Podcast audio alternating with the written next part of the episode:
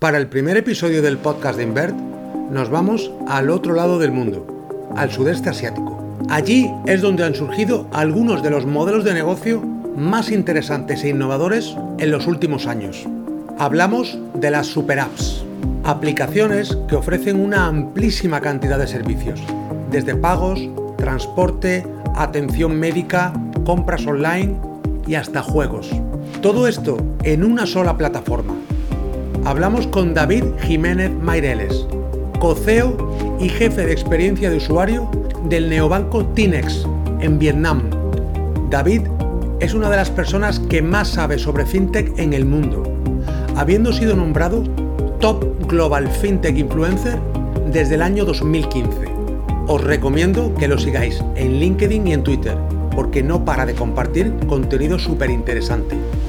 Hablamos con David sobre su trayectoria, y de cómo están desarrollando un servicio digital realmente personalizado para ofrecer a sus clientes lo que necesitan cuando lo necesiten. David nos explica algunas de las claves del modelo de negocio de T-Next y de cómo han conseguido más de 1,5 millones de clientes con una plantilla de tan solo 140 personas. Espero que aprendáis y disfrutéis tanto como yo lo he hecho. Bienvenidos al podcast de Invert, un espacio donde exploramos nuevas oportunidades en la industria financiera. Aquí aprendemos de FinTech. Hola David, ¿qué tal estás? Muy buenas, ¿qué tal Eduardo? Muy bien, muchas ganas de tenerte aquí. La verdad es que me hace, me hace mucha ilusión. Eres una persona que te sigo desde hace tiempo y queríamos empezar eh, el primer podcast de Invert contigo. Muchas gracias ah, por, tener este, este, privilegio y este honor de, abrir, el que espero que sea el, primer podcast de muchos. Oye, te pillo un poquito lejos, ¿no? ¿Dónde estás? En Vietnam, actualmente. Interesante. Ahora, ahora vamos a, entrar un poquito sobre lo que estás haciendo allí. Oye, David, eh, cuéntanos un poquito tu, trayectoria, por favor. Claro, pues soy David Jiménez, eh, trabajo como adjunto CEO en Tinex, un banco digital en Vietnam. Llevo 15 años trabajando en banca digital en varios países. Empecé en Santander trabajando para Estados Unidos, Brasil, Reino Unido, México. Luego estuve una temporada en ING haciendo el proyecto de onboarding digital. Y antes de, Tinex me fui a Alemania a trabajar como responsable de, España de Racing, una plataforma de depósitos europeos. Ahí estuve tres años y medio y llevo ahora tres años en, Vietnam montando un banco digital eh, y muy contento, la verdad. toda una experiencia con muchas ganas de estar por esta parte del mundo porque eh, llevo bastantes años eh, siguiendo un poco la innovación, qué está pasando, qué, qué, países, qué regiones están haciendo cosas interesantes a nivel eh, banca, sobre todo banca digital.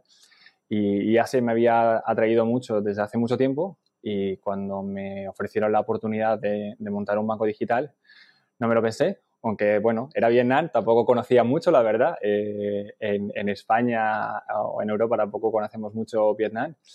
Pero bueno, la verdad es que era una oportunidad que no voy a dejar escapar. No todos los días te ofrecen la posibilidad de montar un banco desde cero y en una parte del mundo donde, donde haces cosas un poquito, un poquito diferentes. Y os contaré ahora un poco más adelante lo que estamos haciendo con Tinex. Eh, lanzamos el banco hace dos años, eh, ya a punto de, tener un millón y medio de clientes.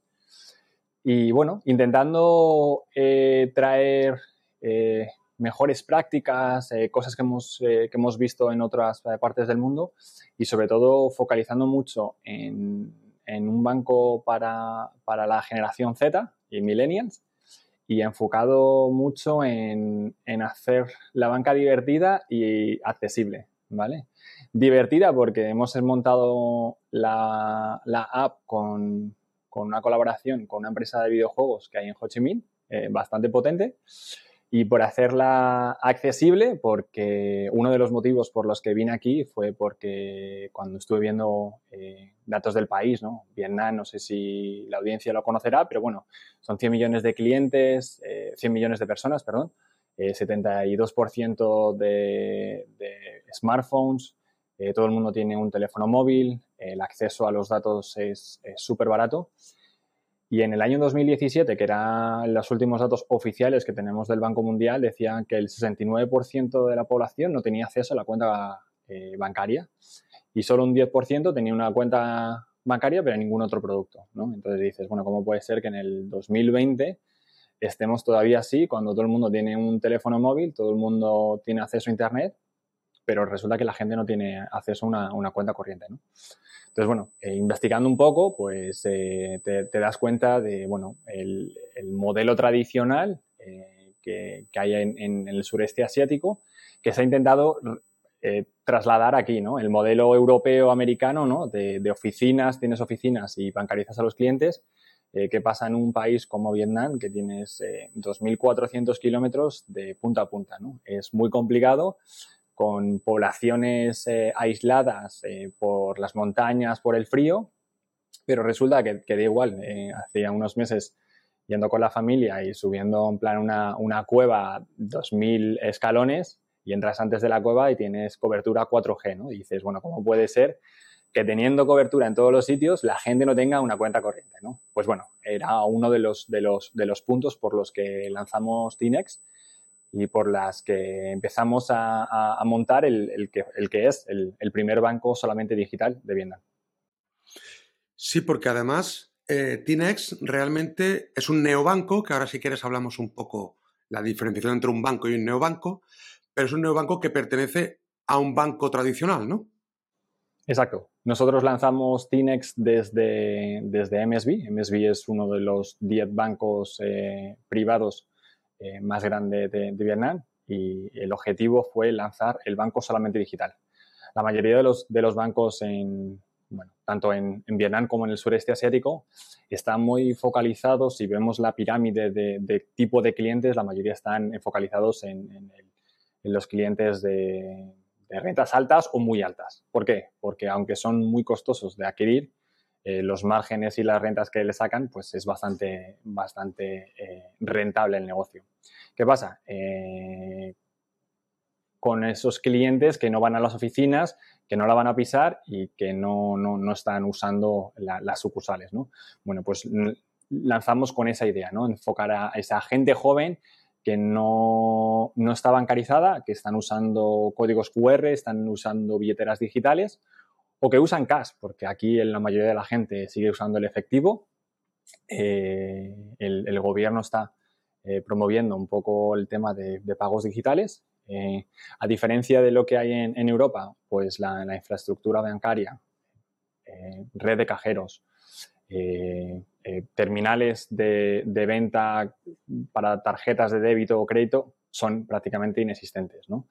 Entonces, bueno, eh, aquí lo que ha surgido mucho es los códigos eh, QR, ¿vale? La gente lo escanea, ¿vale? Y, puede, puede pagar a, la gente. Al final no deja de ser una, una, transferencia cuenta a cuenta, ¿vale? Lo que, te, lo que te evita es preguntar, oye, Eduardo, dime tu número de cuenta y dime el banco y te hago la transferencia, ¿no? Pues eh, con esto es, muy fácil.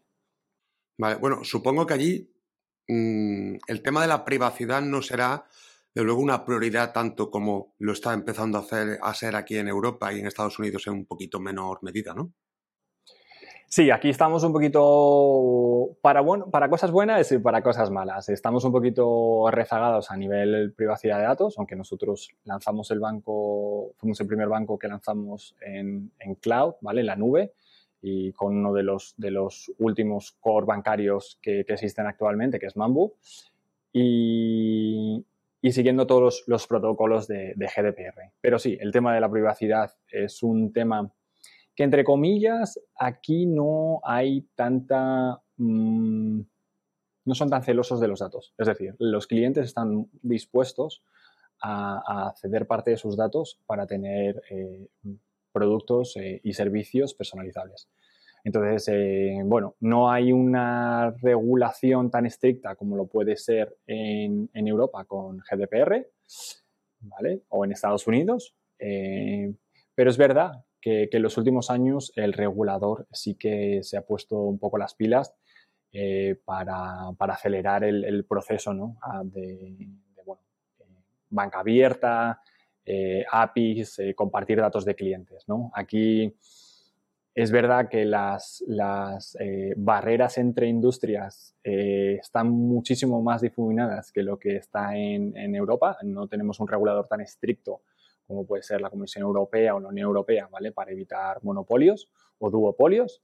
Entonces, es verdad que, sí están surgiendo modelos muy interesantes, ¿no? Eh, modelos como las super apps, ¿vale? Con Embedded Finance, eh, al final es banca invisible, ¿no? al final, en el, día a día, eh, el 70% de las cosas que hacemos eh, requiere un, banco, un producto financiero, ¿vale? Y lo que, lo que ha promovido el, auge de las nuevas tecnologías, la nube, eh, las APIs, como comentábamos, pues han permitido que haya empresas en el medio que facilitan a empresas no financieras a tener productos financieros.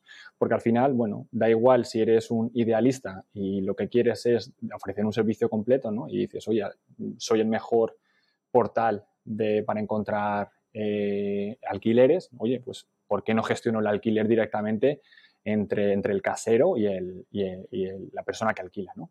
Entonces, están surgiendo modelos, ¿no? Que todos conocemos, eh, quien ha pedido un, un Uber, un Cabify, ¿no? Y al final el pago existe y está ahí la transacción bancaria, pero es invisible, solo, solo se la ve cuando la necesitas. Y al final, el, como decimos nosotros, es, eh, nos, enfocamos en la segunda parte de, esas frases de los clientes. ¿no? Quiero un préstamo para comprarme una moto. ¿no? Entonces, lo que nos interesa es, es el, el por qué. ¿no? El, el, cómo ya le vamos a ayudar y lo que estamos intentando es ayudar en, el porqué, ¿no? en, dar ese, valor añadido al cliente más allá de venderle un producto financiero. ¿vale? Eh, aquí lo que vemos es que eh, el modelo tradicional de, venta em, se está rompiendo por un lado, porque el cliente ya no va a la oficina, no tiene esa experiencia de cliente. Los bancos a nivel digital están un poquito todavía verdes, están todos en esa transformación digital. Eh, los, eh, sistemas de core bancario que tienen la media en, Asia-Pacífico son 18 años. O sea, todos son mayores de edad. Bueno, pues eh, no ayuda mucho a la hora de lanzar nuevos productos, ser rápido al mercado, buscar un poco las necesidades de los clientes. Y en eso es lo que estamos trabajando, ¿no? en hacer la banca sencilla, accesible, eh, divertida y sobre todo eh, eh, inclusiva. ¿vale? Entonces, una de las, de las cosas que nosotros hacemos en, en Tinex es, es mucho cultura financiera. ¿vale? como bien sabes, en, en, esta parte del mundo, bueno, pues la cultura financiera es bastante baja.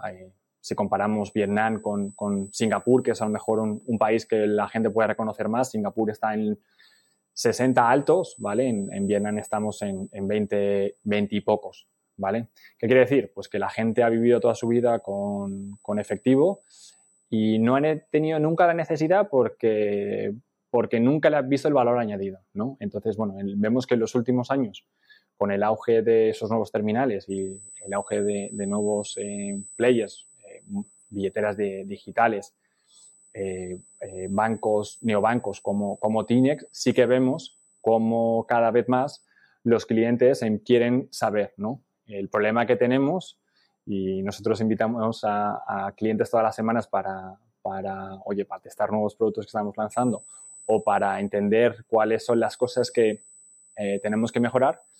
Y lo que nos dicen es que, bueno, vamos a lanzar ahora, un producto de, micro inversión para que los clientes puedan invertir con tan solo 30 céntimos.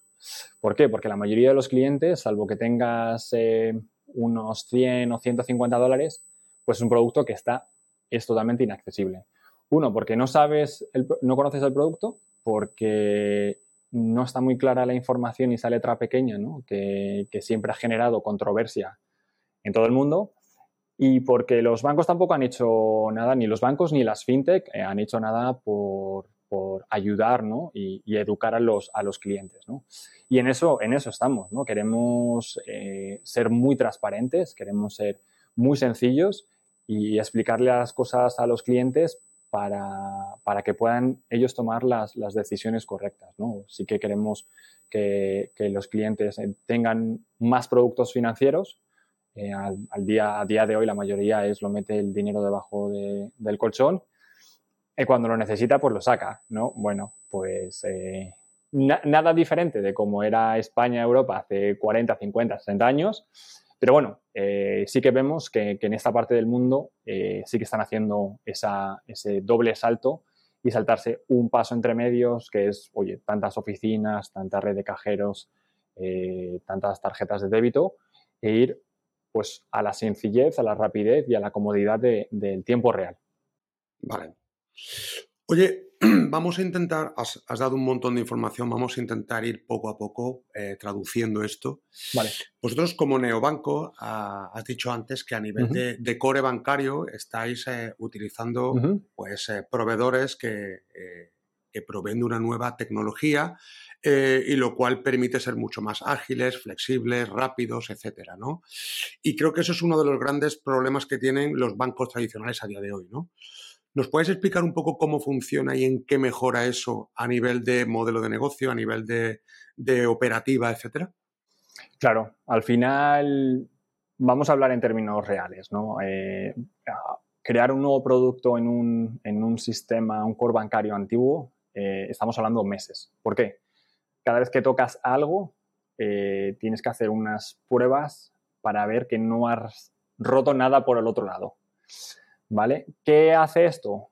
Que tu core sea bastante inflexible, genere bastante riesgo a la hora de lanzar nuevos productos y no te permite ser ágil a la hora de identificar nuevas necesidades de tus clientes. Un ejemplo muy sencillo, ¿por qué elegimos Mambo? Eh, porque puedes configurar un producto con drop-downs, ¿vale? Dices, quiero una tarjeta de ahorro que me dé este tipo de interés que el tipo de interés se le aplique a día a día o a final de mes, eh, que los intereses vayan a la cuenta. Un montón de, parámetros que es muy fácil en los nuevos sistemas porque son sistemas core bancario. ¿Qué pasa? Que la mayoría de los sistemas eh, cores a nivel mundial empezaron como core y empezaron a meter eh, lo, que, lo que llamamos reglas de negocio, ¿vale? Que no tienen nada que ver con el, con el libro de cuentas, que al final es lo que es, ¿no? Al final un core este te dice, oye, esto es lo que, eh, eh, esta es la transferencia que este cliente ha hecho y este es el, débito que, he hecho en, la cuenta, ¿no? Al final es un sistema que, entre comillas, debería ser eh, bastante sencillo, pero que está desarrollado en los años 40 o 50. ¿Por qué? Porque las transferencias, las transacciones se hacían desde las 8 de la mañana hasta las 3 de la tarde. ¿Qué pasa ahora cuando nosotros un viernes a las 2 de la mañana tenemos las mismas transacciones que un martes a la hora de comer? Bueno, pues genera, eh, genera eh, problemas. ¿Por qué? Pues porque tampoco tiene la capacidad, la elasticidad que te da la nube, ¿vale? Nosotros lanzamos hace dos años, eh, el año pasado teníamos medio millón de clientes, vamos a cerrar el año con un millón y medio, cosas que si no tienes la infraestructura, eh, todos los servidores, toda la gente, eh, pues es complicado. Y todo esto lo hemos hecho con 140 personas. Eso es todo el equipo de, de, Tinex, ¿no? Entonces, eh, al final lo que vemos es cada vez los clientes no se están fijando tanto en, otros bancos, sino en otras experiencias, ¿vale? Al final ya la gente no compara cuál es mi experiencia en el BVA o la Caixa o el Santander, sino cuál es mi experiencia en Spotify, en Netflix o en Disney Plus, ¿vale? Y cuál es mi experiencia con mi banco, ¿vale? Y la mayoría diremos que la experiencia con nuestro banco pues da, mucho que mejorar, ¿no? Y, bueno, al final, mm, como siempre, eh, como siempre pasa, tenemos muchos datos de los clientes, porque por eso vemos que los Google, los Facebook, a los Amazon se meten en los, servicios financieros porque hay mucha información del cliente, ¿no? podemos saber mucha más información del cliente de qué es lo que le gusta, cómo le podemos ayudar. No es tanto sacar rendimiento a sus datos, sino como sacar rendimiento a esos insights que le podemos dar al cliente. Oye, si quieres volver a este restaurante, hemos hecho un acuerdo de colaboración, 20% de descuento. Si vas a, este hotel que has estado en los últimos seis meses, oye, pues la segunda noche gratis. Hay un montón de, información que podríamos utilizar y que no se utiliza porque los, core bankings antiguos eh, son una especie de caja negra donde, oye, funciona eh, y tiene que funcionar porque es una de las cosas que sí hemos visto que otros, otros players en otros eh, países sí que han tenido problemas de a nivel estabilidad tecnológica, que es algo por lo que ninguno de nosotros queremos pasar de ir a un cajero o, hacer una transferencia y que te diga el sistema no funciona, ¿no? Bueno, pues eh, teniendo la base de que queremos tener eso, eh, sí que vemos que eh, en los nuevos, la nueva tercera generación, como se llama ahora, de core bancario, nos permite ser muy flexibles y podemos configurar productos, podemos modificar productos en cuestión de minutos y no de, meses. ¿no? Entonces, esa flexibilidad que nos está exigiendo el cliente, solo la puedes conseguir si la tecnología que tienes por detrás eh, te lo permite. Toda esta tecnología, esta flexibilidad, y además en países del sudeste asiático que tienen un crecimiento tanto a nivel económico como a nivel también de población. Has hablado de que ya tenéis un millón de clientes con 140 personas, he hecho el cálculo, son siete mil y pico clientes por, trabajador, lo cual es, bastante sorprendente. Em, esto es Asia, ¿no? Eh, cuéntanos un poco ¿Cuáles son las grandes diferencias que estás viendo a nivel de ofrecer servicios financieros en Asia versus aquí en Europa, ¿no? dado que los dos somos, somos de aquí? Pues como comentaba antes, eh, yo creo que las diferencias es que la banca no es banca, sino es parte de mi día a día, ¿vale? Al final, aquí hay grandes, grandes compañías, como aquí le llaman eh, super apps, que lo que hacen es, en una simple aplicación, empezar a desarrollar productos adyacentes o similares a los que tiene. ¿Qué quiere decir? Igual que hemos visto en, Europa como eh, eh, Uber empezaba eh, siendo un servicio, una alternativa al taxi, y de repente ese modelo de, llevarte de un sitio a otro lo ha aplicado también a la venta, ¿vale? Te lleva la comida a casa y empieza a, surgir nuevos, nuevos modelos, ¿no? Luego van las motos, los patinetes, ¿no? Y ese modelo de movilidad se convierte en, en, se expande, ¿no? ¿Qué hemos visto aquí? Eh, como comentábamos, en el sureste asiático existen eh, eh, más de medio billón, 500 millones de personas que no tienen acceso a los productos financieros. ¿Qué es lo que ha permitido? Pues que otras empresas no financieras hayan decidido, oye, pues a lo mejor si lo que necesito es que el cliente lo que quiere es llevar de un sitio a otro, ¿no? el, Grab de aquí, que es el, Uber o el Cabify de, Europa, oye, pues me puedo convertir en un gran eh, creador de nuevas eh, cuentas para todos esos eh, drivers, ¿no? conductores, que lo que quieren es yo quiero ganar dinero, tengo mi coche, quiero llevar a la gente y lo que no tengo es una cuenta. Oye, pues no te preocupes que te ayudamos a abrir la cuenta, ¿no? Y esas, esas, esas super apps, ¿no? Que surgen en, Asia en el 2011, 2013, ¿vale? Con, con WeChat y con Unfinancial, que son, son, vienen con dos mundos diferentes. Uno viene del mundo del e-commerce, ¿no? Con Alibaba, ¿vale? Una parte de, de, oye, pues yo vendo productos, y WeChat que, que nace como un chat, ¿vale? Y empiezan a, partir de ahí a crecer en, servicios adyacentes, ¿no? Y lo que vemos es que hay un boom brutal. A día de hoy tienen los dos prácticamente eh, mil millones de personas que usan las aplicaciones a nivel mensual. Estamos hablando del el, 80% de, de, la población en, en China. ¿Por qué? Porque al final lo que el cliente quiere es, oye, yo quiero eh, algo rápido, sencillo, donde lo pueda hacer todo a la vez, ¿no? Porque tengo que dar otra vez mi número de usuario, mi contraseña, meter mi número de tarjeta. Si al final lo que quiero es, oye, pues quiero pedir un taxi o quiero comprar las entradas de, del cine o quiero pedir comida a domicilio, ¿no? Al final la conveniencia eh, se convierte en, el principal driver para, para, estas apps, ¿no?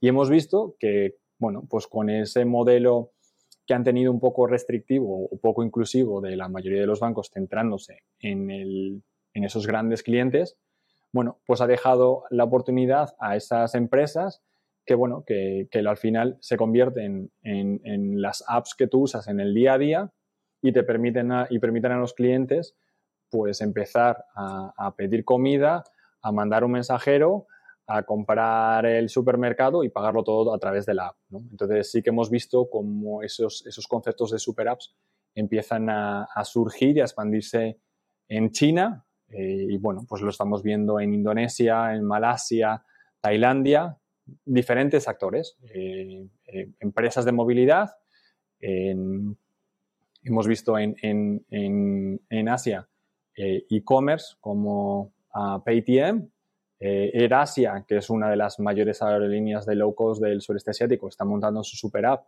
pues, con productos de lealtad, metiendo la parte de, productos financieros, porque son, son clientes que, la mayoría de, bancos han, decidido que, no querían servirles. Entonces sí que vemos cómo, esas em, barreras entre las industrias aquí se hacen cada vez más pequeñas y los clientes lo que buscan es, es una experiencia eh, que le ayude en el día a día. Quien se lo haga, bueno, pues a lo mejor generaciones, bueno, de gente 40, 50, 60 años no va a buscar, pero que sí que vemos que la gente joven cada vez más son consumidores de, productos en, el tiempo real, donde me puedan decir, oye, eh, David, es, es miércoles por la tarde, estoy seguro que ahora es hora de que te vas a pedir un café. ¿Quieres que te lo pida ya? Entonces, bueno, al final lo que, lo que, lo que lo que se busca o lo que los clientes están demandando es la personalización de, los servicios financieros.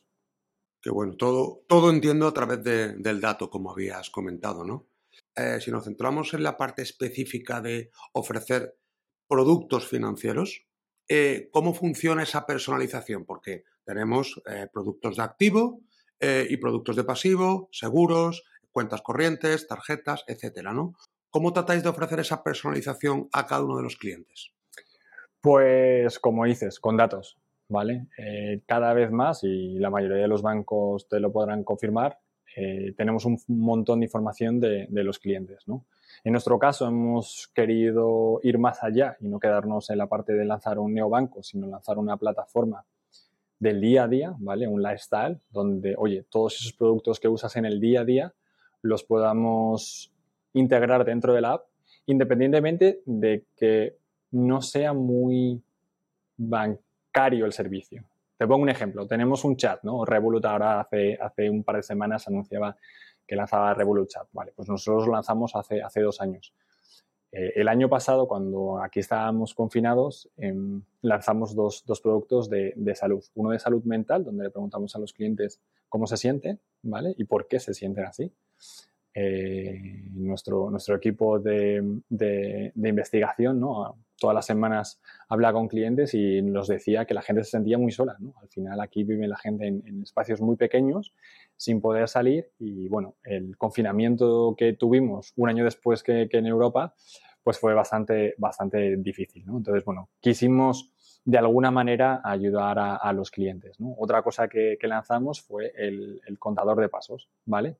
Algo que dirías en plan, porque mi banco me pregunta en plan, oye, ¿puedo, ¿quieres compartir los, los pasos que das cada día?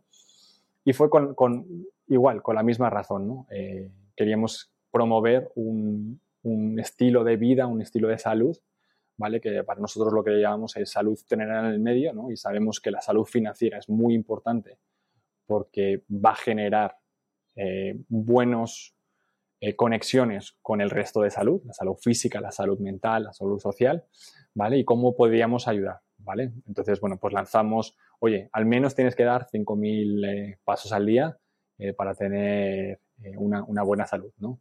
Hace unos meses lanzamos un, blog donde le damos a los clientes, hablamos de temas súper variopintos, ¿no? Le preguntamos muchas veces a los clientes en plan de qué temas les gusta. le explicamos los, los básicos, ¿no? Las diferencias entre entre un banco digital y un banco tradicional, entre una tarjeta de débito y una tarjeta de crédito. Eh, ¿Por qué? Eh, ¿Cuál es el, las cuentas? ¿Qué tipo de cuentas hay? Oye, ¿cuál es el, tipo de interés? ¿Por qué es importante invertir desde, desde jóvenes? ¿no? Ahora que vamos a lanzar productos de, de microinversión. y hablamos de otros temas, hablamos de horóscopos, hablamos de cinco eh, consejos para, ser más feliz, eh, consejos de, oye, cómo mejorar tus finanzas, eh, cómo gestionar tu dinero en el día a día. Porque algo tan básico como, oye, ¿en qué me he gastado mi dinero? Que lo hemos vivido todos, ¿no? nuestros clientes, que son clientes jóvenes, la, la media de edad son 24 años, lo que nos dicen es, oye, yo soy estudiante o es mi primer trabajo y lo que me pasa es que el día 27 de cada mes me di cuenta de que me ha gastado todo y me paso los últimos tres días tomando eh, sopas de, noodles instantáneos, ¿no? Bueno, eh, pues eh, a partir de ahí lanzamos una especie de, PFM, ¿no? De ayudar a los clientes a manejar esa información y en vez de usar las, típicas tartas y, gráficos y tal, pues lanzamos un emoji, ¿vale? diseñamos un set de emojis, ¿no? Que te dice en función de cuál es tu, eh, tu dinero mensual, ¿no? Pues calculamos el del día y si vemos que ese día eh, te has gastado más dinero del que debías, bueno, pues tu, emoji está, está llorando, ¿no? En plan, así no vas a llegar a fin de mes, ¿no? queríamos ser muy sencillos, ¿no? Al final el, el, cliente tiene que ser muy, muy rápido en entender. Al final Em, una de las cosas creo que hemos pecado en, la banca en general es eh, trasladar esa, esa complejidad es los servicios financieros, ¿no? Y sí que hemos, lo, que hemos visto ¿no? en, los, en, los, últimos años, desde las telco, las tecnológicas, las redes sociales, cada vez es todo más intuitivo, ¿no? Al final lo que el cliente quiere hacer, cómo se haga, es independiente, ¿vale? Cuánto tarda, cuántos ingenieros ha tardado Netflix en diseñar su, algoritmo para, recomendarte una película es lo de menos. Lo que quiero es que en los próximos 30 segundos me digas cuál es la película que no he visto y que podría ver y que acabas de lanzar, ¿no? Entonces, al final, lo que, lo que se busca es, em, esa experiencia de cliente donde con esos datos podamos darle al, cliente lo que necesita, ¿vale? Sin, pasarse, ¿vale? Y estamos ahora eh, lanzando una plataforma donde lo que vamos a hacer es, eh, con los datos que tenemos del cliente, vamos a recomendar la próxima acción que creemos que va a poder hacer en función de todos esos datos que hemos pasado. Estamos entrenando a los algoritmos, ¿vale? Para, en función, oye, Eduardo, hoy martes, eh, por la mañana, eh, yo creo que vas a pedir un taxi. Vas al trabajo, ¿no? Quieres un clic y lo pides, ¿vale? Pues queremos esa, ese one click, ¿no? Para, gestionar tu día a día, ¿no? Cómo, cómo podemos eh, hacer del día a día algo mucho más sencillo y que veas el, valor añadido. Al final los clientes están dispuestos a ceder esos datos siempre y cuando vean ese valor añadido que les damos por, los servicios que, que, les estamos pidiendo. Es un poco mezclar el one click de Amazon con Embedded Finance, con, un montón de cosas, ¿no? Es curioso. Eh, has hablado en, un par de ocasiones de, de que sea divertido, ¿no? Eh, yo he, como, sabes, yo he vivido en Asia también un, año y medio y, bueno, eh, la cultura eh, asiática es diferente, obviamente, a, la europea. ¿De qué manera, has dicho la, parte de los emojis, ¿no? que es bastante curioso, ¿no? ¿Qué, cosas hacéis para, transmitir esa experiencia en la que sea no solo personalizada y no solo conveniente, sino también divertida? Pues te doy un par de ejemplos. Para cuando empezamos a diseñar la, aplicación ¿no? y queríamos hacer transferencias, ¿no? empezamos con la parte bancaria core ¿no? y luego empezamos a hacer los, productos adyacentes. ¿no? Y, recuerdo hablando con los diseñadores, era como, ¿cuál es el problema cuando, cuando hacemos una transferencia? ¿no? ¿Cuáles son los, esos puntos de, fricción que tienen los clientes? ¿no? Oye, eh, pues estoy en, estoy hablando contigo en WhatsApp o estamos tomando unas cervezas, oye, se me olvida la tarjeta, no te preocupes, te hago una transferencia. ¿Cuántas veces nos ha pasado? Oye, el fin de semana, oye, te pago por, oye, el fin de semana que hemos estado fuera, te pago por el hotel y, la gasolina, ¿no? Y esa experiencia que dejas WhatsApp, oye, espérate, este es mi número de cuenta, hazme una transferencia, me voy a mi aplicación del banco, le hago un pantallazo, te lo paso en el WhatsApp, oye, que te he pagado, ah, vale, muchas gracias, ¿vale?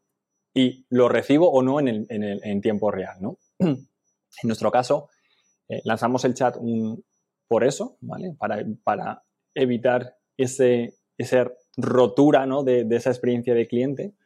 Y lo otro que hicimos, que, que fue una cosa súper chula, es al final cuando haces una transferencia, te la hago a ti, Eduardo, no te la hago un número de cuenta. Tu número de cuenta 1934 57000012 es totalmente independiente, ¿no? Entonces lo que hicimos era, oye, vamos a coger las, las caras de los clientes y el banco que están usando para que cuando te transfiera dinero a ti, vea tu cara y diga, ah, vale, está la cuenta, Eduardo. El número me es indiferente, ¿no? Entonces los, clientes, eh, bueno, pues tenemos unas, unas em, eh, unos círculos, ¿vale? Unas burbujas donde en función de cuántas veces te he hecho transferencias, tu burbuja es más grande o más pequeña, ¿vale? Entonces los clientes pueden ir viendo las caras de los clientes, oye, se has hecho muchas transferencias, luego tenemos la típica lista, ¿no? Pero esa primera experiencia, ¿no? Es, es más humana, ¿no? Al final nos hemos dado cuenta que nos hemos deshumanizado un poquito en la parte de, de, de banca, ¿no? Y queremos poner esa parte de, oye, yo te hago la transferencia a ti, ¿no?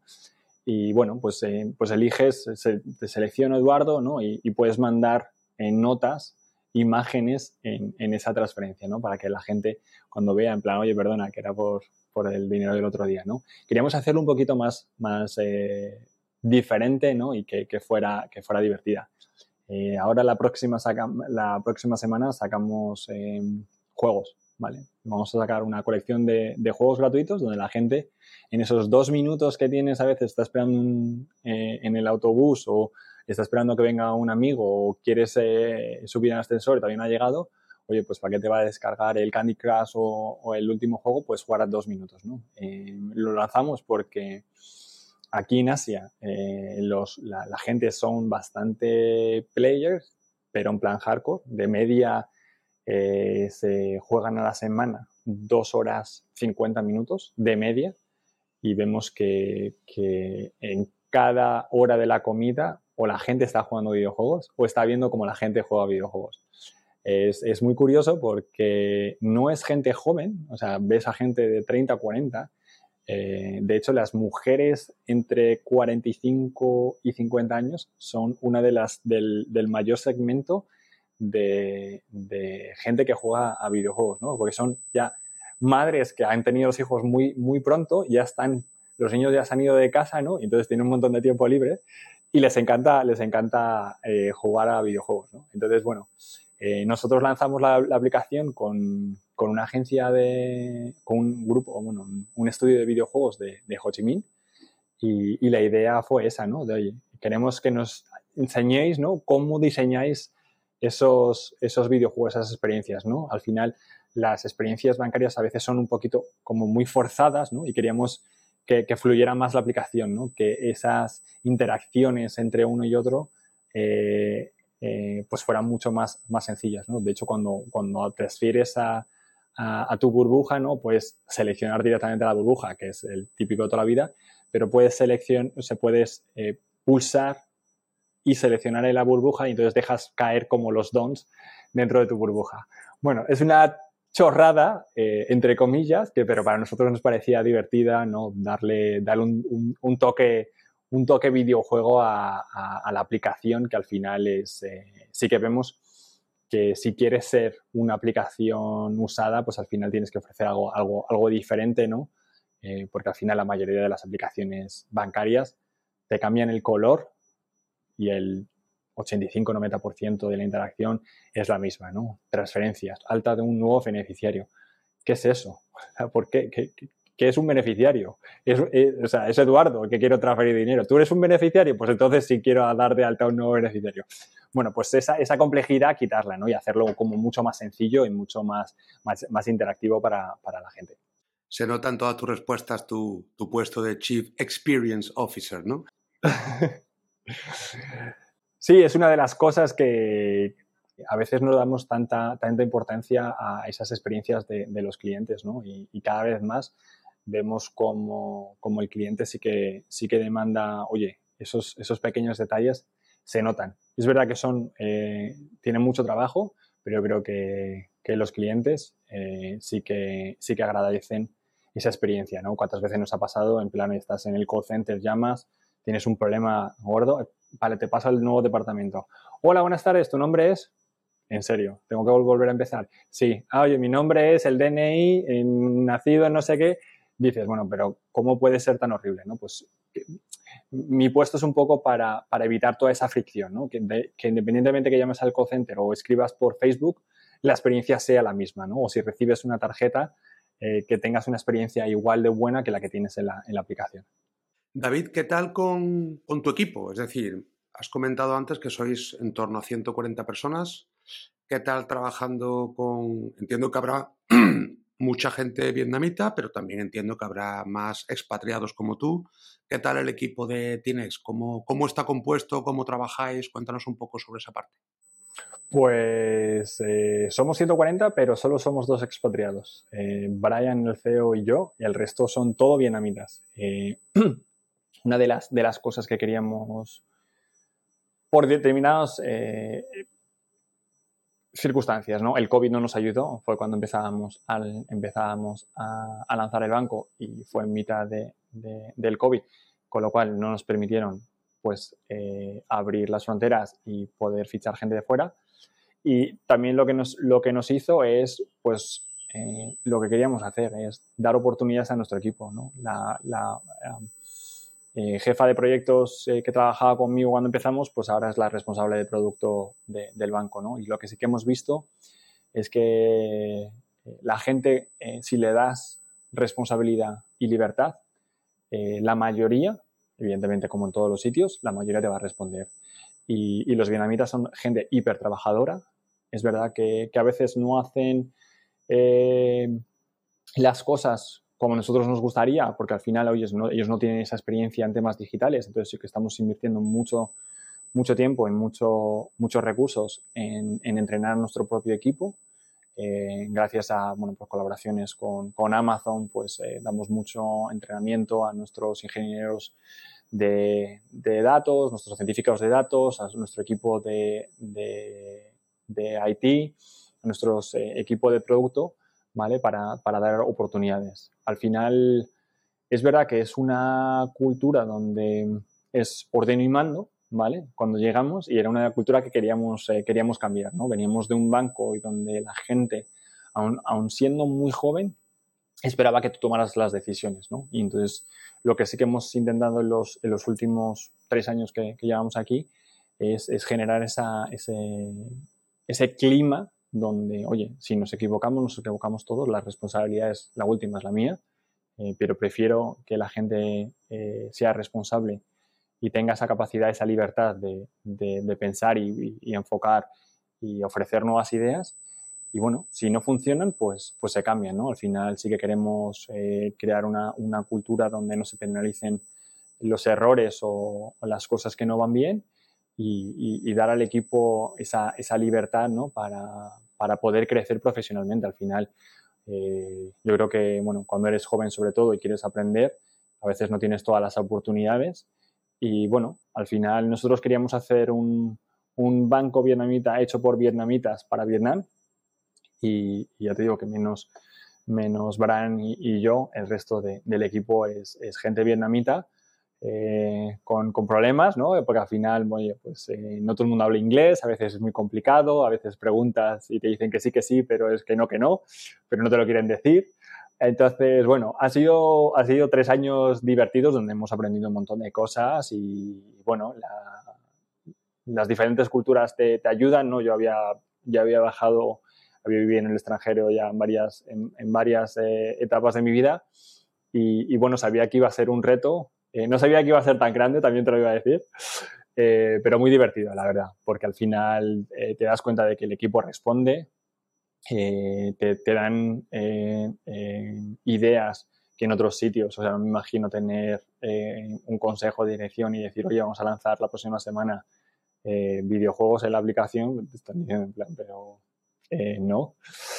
Y sí, totalmente. Y entonces, bueno, pues sí, la verdad que mm, bueno, la, necesidad nos ha, hecho, la hemos hecho virtud y oye, hemos, aprovechado para, para oye, al equipo elevarlo para arriba, ¿no? Y que, que al final la mejor idea tiene que, ganar, donde, todos somos iguales, ¿no? Y con diferentes responsabilidades, pero donde creemos una, cultura del esfuerzo, de, la responsabilidad y donde la gente pueda, pueda trabajar ¿no? Y, no, oye, dime lo que tengo que hacer. Si tengo que decirte todo lo que tengo que hacer, ¿para, qué te necesito a ti? ¿no? Totalmente. Por terminar, este equipo que tenéis en Tinext, si tuviésemos que dividirlo en cuatro grandes grupos, tecnología, operaciones, marketing y ventas, em, y la última parte sería producto, desarrollo del propio producto, la experiencia. ¿Cómo estáis más o menos divididos en esos cuatro grandes grupos? Pues en marketing y venta tenemos como 25 o 30 personas. tenemos 25 científicos de datos y gente que, solo hace modelos de datos, etcétera. Tenemos 30 personas en operaciones, call center, etcétera. Tenemos otros 40 personas en la parte de producto y experiencia de cliente. Y si hablamos de Tinex como modelo de negocio, como empresa que genera obviamente ingresos y beneficios, no sé si todavía o en el futuro, Pocos, pero tenemos. Sí, bueno, este tipo de empresas siempre que empiezan, bueno, pues tardan todavía en, ser una empresa rentable y además ese es el modelo porque se prioriza, entiendo, el crecimiento al principio. Exacto. Em, ¿Qué parte queréis ahora, o sobre todo, cómo estáis ahora y, cómo queréis crecer en el futuro? Porque entiendo que tenéis dos grandes em, grupos. Uno, el modelo puramente financiero de venta de productos y el modelo, entiendo, de marketplace a través de esa super app con otros proveedores, ¿no? ¿Cómo funciona eso? ¿Cómo se engancha? ¿Cómo es vuestro modelo? Pues correcto. A día de hoy eh, la mayoría de nuestros ingresos vienen de esas recargas de móviles. Aquí la mayoría de la gente no tiene contrato. Entonces eh, las empresas de telecomunicaciones nos dan un porcentaje. Y el otro modelo de ingresos es eh, por el, el, saldo que tiene en la cuenta. ¿vale? MSB nos, da un fee, ¿no? una comisión por, por cada ah, don que tenemos en, la cuenta. Lanzamos el año pasado eh, cuando eh, leímos la circular que a partir del 2021 la policía iba a por fin obligar a, los, a, los, a las motos a tener un, seguro de moto. Un seguro de moto que vale literalmente 2 euros con 30, pero que nadie, nadie tiene. Si alguien ha estado en Asia, se habrá dado cuenta en los últimos cinco años que hasta la gente no llevaba casco hasta que un día dijo el gobierno, se acabó todo el mundo con casco y no, tienen el, casquito este de hípica que simplemente quita multas, o sea, porque lo llevan desabrochado, lo llevan en plan abierto, entonces, bueno. Eh, cuando nos enteramos, hablamos con, un proveedor, con un marketplace de, que trabaja con diferentes empresas de, seguros para, integrarlo. ¿no? A día de hoy es un, es un, ingreso pequeño y lo que estamos ahora eh, desarrollando, y es lo que hemos estado en los últimos meses trabajando, es lanzar una aplicación de, micropréstamos, donde vamos a dar préstamos hasta 400 dólares, que aquí es bastante dinero eh, para el segmento de nuestro cliente que suele gastar o suele tener entre 250 y 800 ah, dólares al, mes. Entonces, bueno, eh, vamos a lanzar una parte de, micropréstamo, ¿vale? Pero ¿cuál es el problema que tenemos? Es que nuestros clientes no están bancarizados o, están bancarizados hace, hace, dos meses. Entonces, no sabemos quién es el cliente bueno y el cliente malo, ¿no? A diferencia de, de otros países, tampoco tenemos un registro central o un credit bureau donde podamos preguntar, oye, ¿Eduardo es un buen cliente o un mal cliente? Pues no, no existe esos datos, ¿no? Entonces, eh, existe lo que llamamos el concepto de datos alternativos, donde empezamos a meter en nuestro, en nuestro sistema de scoring eh, datos del teléfono, datos de Facebook, datos de cuándo recargas el móvil, eh, cuántas llamadas haces, cuántas veces actualizas el, el, terminal, ¿no? Cuántas veces eh, mandas mensajes. A través de todos esos datos alternativos, lo que estamos creando es un nuevo modelo para poder dar a los clientes que no tienen ningún tipo de, historia bancaria acceso a, préstamos. ¿no? Entonces, bueno, el próximo año va a ser ese uno de los, nuevos modelos de ingresos. Vamos a lanzar un, pequeño piloto para ver que todo funciona bien. y vamos a lanzar la parte de, microinversión, ¿no? Queremos, eh, no sé si conocéis el modelo de Yuebao, ¿vale? Que lo lanzó Am Financial y que hizo lo mismo, ¿no? Lo que eh, es la aplicación eh, de, China que lo que permite a los, a los, clientes es que puedas invertir en productos financieros desde 30 céntimos. Y es lo que estamos haciendo nosotros. Queremos que la gente pierda ese miedo a invertir, que conozca el mercado, a que conozca los productos, que conozca bien el riesgo que está tomando eh, y, que pueda eh, mirar en ese, en ese largo plazo. Oye, ¿para qué necesitas el dinero? ¿Sabes? ¿Cuál es la segmentación o cuál es el, portfolio de, la inversión que deberías hacer? Entonces, estamos invirtiendo mucho en la parte de educación financiera y lo que queremos es que, el cliente, bueno, pues que sea consciente de, los riesgos. ¿no? Hemos visto los últimos meses como determinados players en el mercado pues han, fracasado con, monedas eh, virtuales eh, eh, bueno, sin ningún tipo de modelo de negocio, o, players donde, donde billeteras que se han quedado con el dinero. ¿no? Nosotros queremos ser muy transparentes, trabajar con empresas y la idea es, lo que hemos hecho es montar ese marketplace, como bien decías, donde vamos a tener mitad de los revenues o 60 creo que es para los próximos dos años, estamos pensando 60 vendrá de los temas o de los productos bancarios y el 40% será de los productos no bancarios. ¿Qué queremos hacer el próximo año? Queremos eh, lanzar una parte de monetización de datos, ¿vale? Todos esos datos que estamos recogiendo, le estamos preguntando al cliente cuántas veces anda, eh, cuántos pasos da. Oye, pues con esa información yo te puedo ofrecer un producto de, de seguro de salud que sea más barato de alguien que no sepa nada, ¿no? Bueno, pues que, le demos ese valor añadido a esos datos que estamos eh, eh, recogiendo, ¿no? Oye, si al final vemos que es un cliente que paga todos los meses las facturas, que todos los meses vemos que ahorra, hemos lanzado una, aplicación donde tenemos eh, mini cuentas, donde los, clientes pueden ir poniendo el dinero en, determinadas cuentas, bien para ahorrar o bien para, gastar. Oye, quiero gastarlo, ¿vale? en, en, el futuro. No somos muy fans de eso, esa nueva tendencia de, paga ahora y paga, paga después, ¿no? Eh, eh, con, modelos de, riesgo bastante complicados donde la gente pone una tarjeta de crédito para pagar un paga después, ¿no? Entonces se convierte en un doble riesgo para, el cliente que a veces simplemente lo que busca es esa, flexibilidad ¿no? en el pago y es lo que, lo que está haciendo que las nuevas generaciones eh, eh, un, tema que el corte inglés lleva eh, toda la vida lanzando, que es, oye, paga ahora y te lo, el día 10 te lo, te lo cobramos en la cuenta, o paga 90 días y te lo, te lo, te lo financiamos. Bueno, pues cómo eso se, se, ha, digitalizado, ¿no?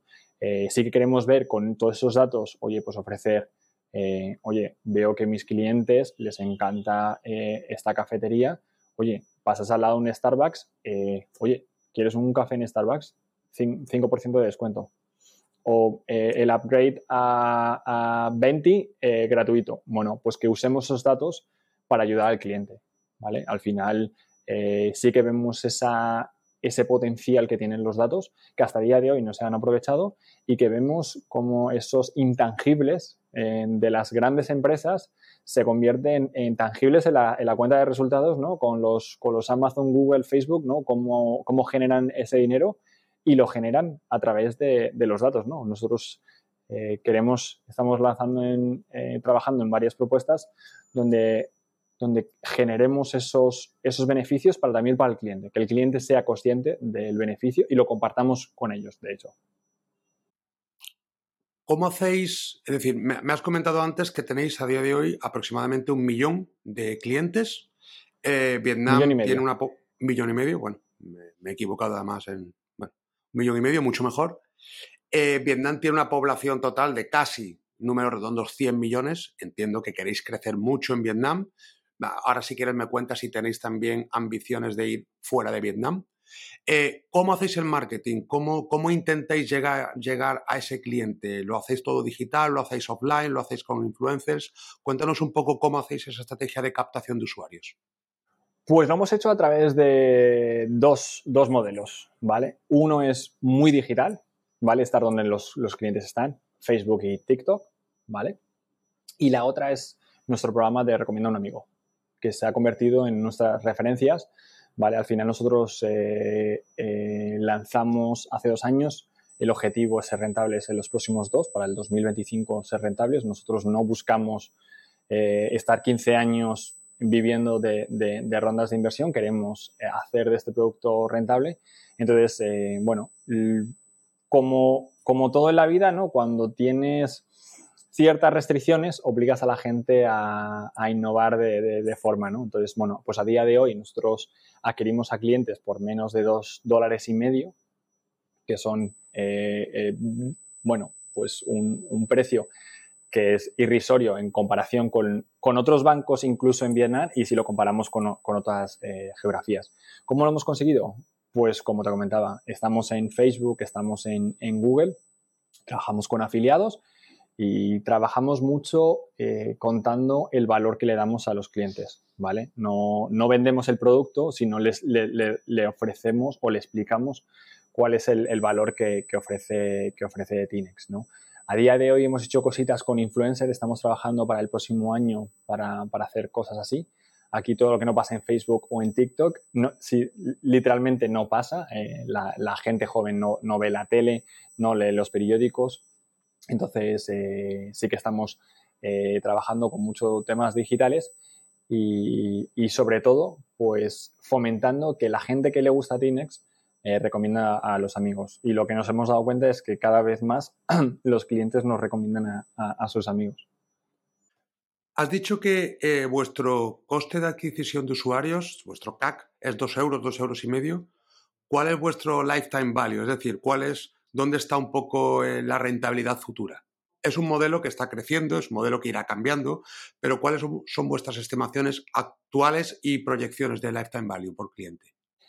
A día de hoy lo hemos estimado, pero es muy es irrisorio. ¿Por qué? Porque nosotros estamos haciendo mucha inclusión financiera, porque nuestros clientes tienen 400, entre 250 y 800 dólares al mes, con lo cual los balances que van a tener en nuestro, en nuestro banco van a ser muy pequeños. Pero nosotros no estamos aquí para, para cargar eh, comisiones a los clientes. Nosotros lo vemos en el volumen. ¿no? Lo que decimos es, buscamos esos céntimos digitales en vez de esos eh, billetes analógicos. ¿no? En vez de irnos al billete de 500 euros, que es lo que quieren los bancos, nosotros estamos buscando es, ¿podemos sacarle con esos dos euros y medio que yo pago en el momento que yo eh, le saque una rentabilidad de 2, euros y 51 céntimos, ya lo he hecho rentable? Versus bueno, la mayoría de los bancos en Europa entre 50 y 300 euros. Si metemos ya temas sucursales, pues el CAC se, se sube mucho, ¿no? Eh, depende mucho de, la geografía y del país, pero sí que vemos que, es un modelo de, de, low ¿no? Y lo hemos hecho porque no vamos a sacar nunca rentabilidad de 100 dólares a nuestros clientes. Estamos ahora montando esas nuevas líneas de ingresos donde al final como todo, eh, la gente que sigue el mundo digital, eh, Nubank, que es el banco digital más grande de toda Latinoamérica, empezó en Brasil, lanzó eh, México y Colombia. Bueno, pues después de, casi nueve años ya es rentable. Es rentable con 70 millones de, clientes, ¿no? En ese momento donde los primeros cinco años y medio los clientes tenían un solo producto, ahora lanzan, lanzan, adquieren un cliente y en el primer mes le han vendido tres productos y medio, Esas son las economías de escala, ¿no? Ese, interés compuesto que hablamos muchas veces en la parte de inversión, que se traslada también a los productos financieros, ¿no? Y es eh, quién va a ganar en esta batalla, ¿no? Eh, el, que va a ganar va a ser siempre el cliente, ¿no? Pero es el banco tradicional van a ser capaces de innovar lo suficientemente rápido eh, como esperan los clientes, o van a ser esos bancos digitales van a ser lo suficientemente rápidos de montar esas nuevas líneas de ingresos, todos esos productos que los bancos durante muchos años nos han, vendido muy bien, ¿no? Y estamos en, eso, ¿no? A día de hoy nuestros ingresos por clientes son mínimos, disculpa, pero eh, los próximos eh, eh, meses, cuando hacemos la parte de préstamos y de productos de, inversión, sí que veamos un, un potencial de crecimiento bastante mayor. Bueno, y para terminar, David, Tú que llevas esta experiencia de los últimos años en, el sudeste asiático, haciendo allí fintech, ¿qué crees que todavía tenemos que importar en Europa desde allí? Porque normalmente hemos pensado siempre que allí tienen que importar cosas de aquí. ¿Qué es lo que crees que se está haciendo allí muy bien y que tiene que trasladarse aquí eh, ahora o en el futuro? Pues creo que algo tan básico como la experiencia de cliente. Durante años, eh, y, yo me incluyo, ¿no? Eh, los, bancos lo que hicieron es darle la vuelta al monitor de la oficina ¿no? y, pasarte toda esa complejidad al cliente. ¿no? De repente veías en plan cuatro saldos, que decías, bueno, el saldo del día, saldo contable, eh, saldo, es como, pero ¿qué, ¿cuánto dinero tengo? ¿no? Una de las cosas que, sí que, estamos viendo es cómo cada vez más vemos la banca invisible. ¿no? La banca está ahí cuando la necesitas. Eh, y se empapa de todas esas cosas que haces en el día a día. Desde cuando eh, vas al trabajo, eh, vas a comprar, pides un taxi, ¿no? Al final, en todas esas transacciones diarias sí que vemos que los, bancos, y aquí no tienen ningún miedo en, adentrarse, ¿no? En, industrias que, que en otros sitios pues no se verían como, como tan normales. ¿no? Eh, la innovación sí que está haciendo y es más que nada porque cada vez más, eh, bueno, pues la, falta de, tecnología o de infraestructura, pues, pues generó que algo como los códigos QR que se inventaron hace 30, 40 años en Japón, que se durante años estuvieron pensando y, y, en Europa y en Estados Unidos pues pensamos que no era nada de valor añadido. Y aquí hemos visto que, han revolucionado los, servicios financieros, porque da igual si tienes un, iPhone, un Android, un teléfono de última generación o uno de hace tres años, sigue funcionando. Es agnóstico, es universal y es gratuito. Me voy a la impresora, lo imprimo, lo pongo en mi tienda y ya, ya tengo un terminal de venta, ¿no? Y al final yo creo que, es eso, ¿no? Al final eh, eh, cada vez más añadimos capas de tecnología cuando los, clientes lo que buscan es, es, conveniencia, ¿no? Es experiencia de usuario, es eh, personalización, es sencillez, rapidez, tiempo real, ¿no? Como a día de hoy, bueno, pues cosas que aquí pasan, ¿no? Yo aquí las transferencias se hacen en tiempo real 24/7, eh, ¿no? O sea, da igual que sea año nuevo, que sea un domingo a las 3 de la tarde, el dinero llega en tiempo real, ¿no? En, bueno, pues en España todavía seguimos como si te cobro o no te cobro, si las transferencias en tiempo real eh, las ofrezco de forma masiva no. Vemos que, bueno, la nueva PSD3 eh, va por ese camino, ¿no? De, oye, eh, señores, 2022 y todavía seguimos pensando de si las transferencias son en tiempo real o no. Pues evidentemente, si le preguntas a cualquier cliente, igual que no podemos esperar tres minutos o cinco minutos y vemos que el taxi tarda más de cinco minutos, no vamos a esperar y abrimos otra aplicación, pues los clientes cada vez más se van a hacer más exigentes y van a pedir esa embedded finance, esa super app, ese modelo donde, oye, ¿por qué con mi eh, banco no puedo pagar el gimnasio, no puedo pagar los impuestos, eh, puedo pedir comida o me puedo comprar un viaje, ¿no?